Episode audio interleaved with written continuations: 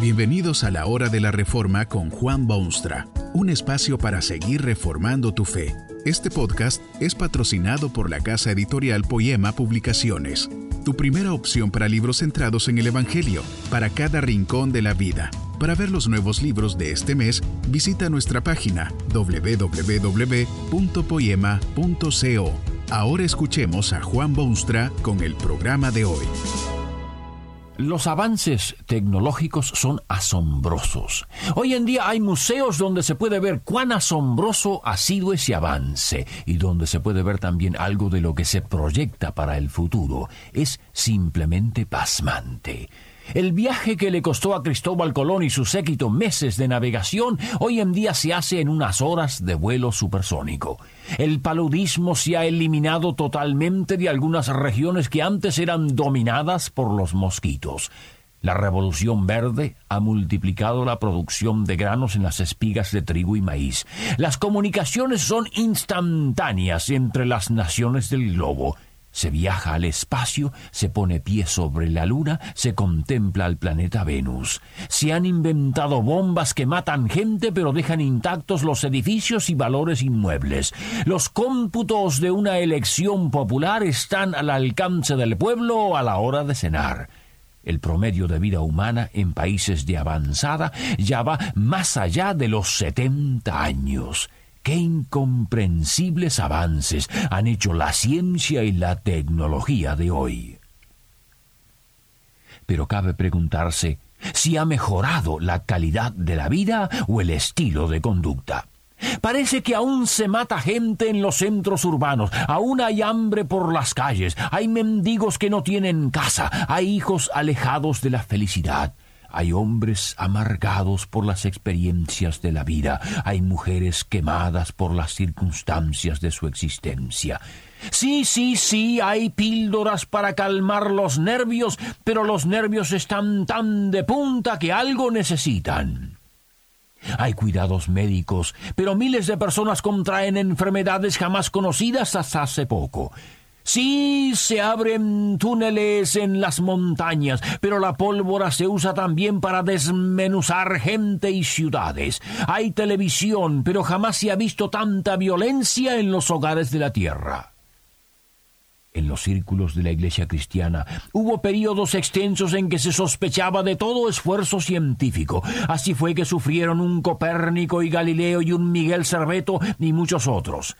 Si los hombres de ciencia decían que la Tierra era redonda, la Iglesia simplemente los condenaba al suplicio por atrevidos y osados y errados además.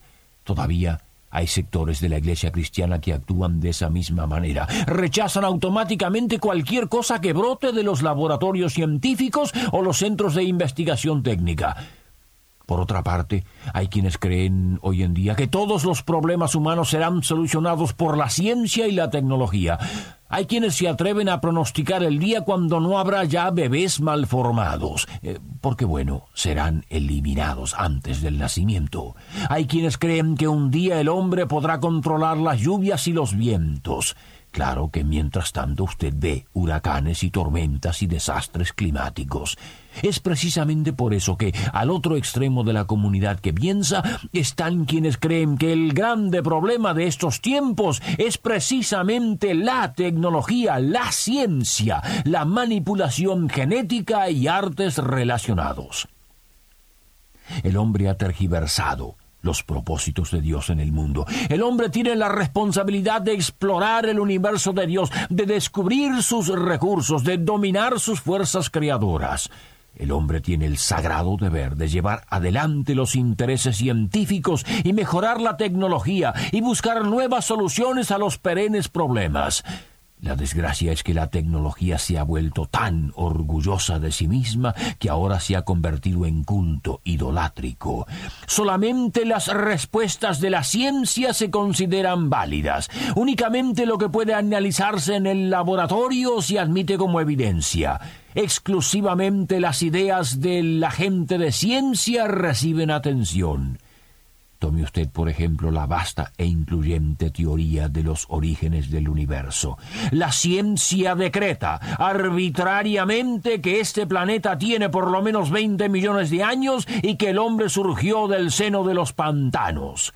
Si alguien dice que eso no es así, que fue Dios quien creó el mundo y lo puso en marcha, la gente tiende a burlarse abiertamente es que la gente de ciencia ha convencido a las mayorías de sus vanas teorías. ¿Abandonará, pues, el cristiano los terrenos de las ciencias, de la tecnología, del laboratorio? ¿Será mejor dejar que la ciencia ejerza su monopolio del mundo de las ideas y teorías?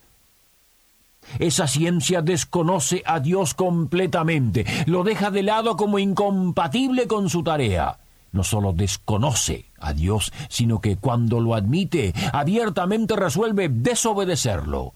Hay lugares donde ya, ahora, se ha impuesto la idolatría de la ciencia y el dominio de la tecnología y el reinado de los técnicos. Y es precisamente en esos lugares donde hay la más extensa y profunda miseria humana. Allí se consumen más bebidas alcohólicas que en ninguna otra parte y hay el más alto nivel de suicidios es que esa ciencia se ha independizado totalmente de Dios y osadamente lo desafía con sus actos e ideas y planes. Se persiguen fines perversos con los esfuerzos científicos, la eutanasia y el aborto y las instrucciones genéticas que alterarán las características humanas. La ciencia pretende robar a los hijos de Dios de sus derechos de paternidad divina. En efecto, toda la tecnología moderna quiere suplantar a Dios, quiere ocupar el lugar de Dios, quiere imponer su voluntad en vez de la de Dios. Esto hace peligrar la causa de Dios y la causa de las naciones y la causa personal de cada uno. Es por esta razón que hay que mantenerse en estado de alerta.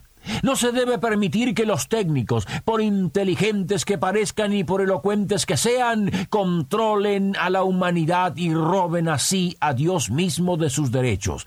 El hombre, creado a imagen de Dios, es representante o agente de Dios, es responsable ante Dios y no representante de las fuerzas tecnológicas o representantes del investigador.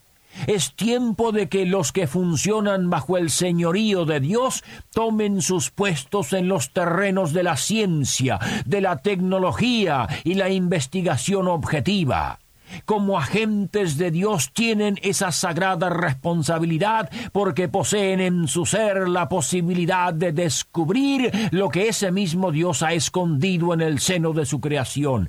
La ciencia y la tecnología pueden ser fuentes de maravillosos productos para este mundo pero para ello debe iniciar sus labores con la convicción de que hay Dios, y que el hombre ha sido creado para llevar adelante no sólo sus propios designios, sino especialmente los de Dios. Para eso fue puesto el hombre en el mundo.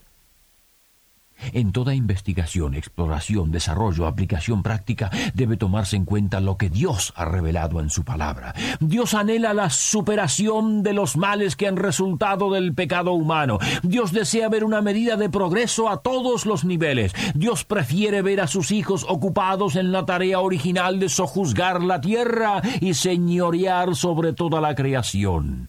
Pero todo esfuerzo, todo descubrimiento, toda ciencia, toda tecnología debe tener como fin exclusivo satisfacer los deseos de Dios y satisfacer o intentar el bienestar de las criaturas de Dios. ¿Por qué?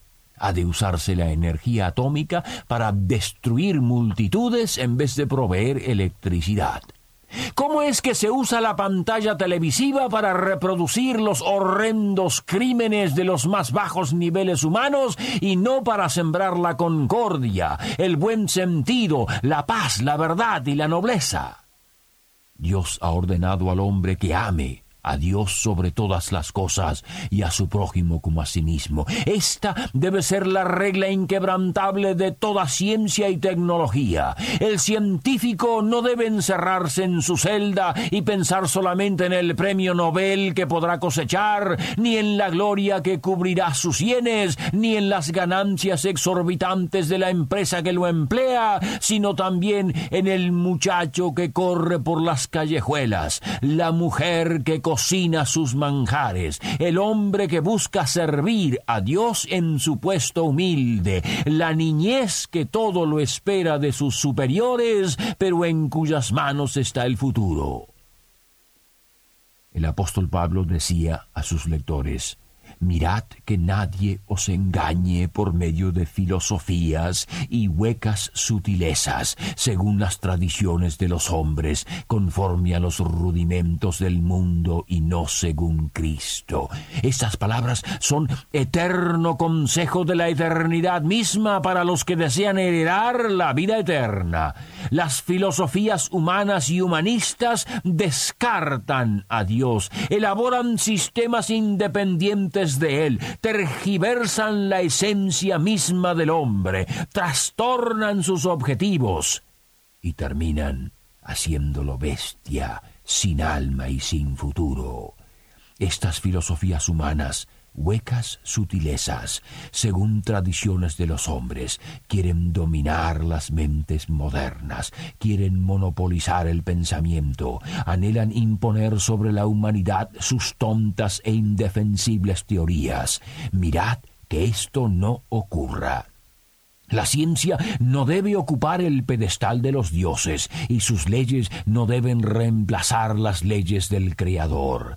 La tecnología no debe impedir que el mísero mortal se encuentre con el maravilloso Jesucristo, porque es en él que hallará vida y tendrá vida, vida abundante, vida que lo llevará a vivir gloriosamente, vida que lo conducirá al fin a la misma gloria. Que este mensaje nos ayude en el proceso de reforma continua según la palabra de Dios. Si quieres profundizar en la exposición bíblica, puedes buscar más recursos en www.poema.co. Allí encontrarás libros que te ayuden a entender la palabra de Dios y aplicarla a tu vida. Poema, el Evangelio para cada rincón de la vida. Nos vemos en el próximo episodio de La Hora de la Reforma con Juan Bonstra.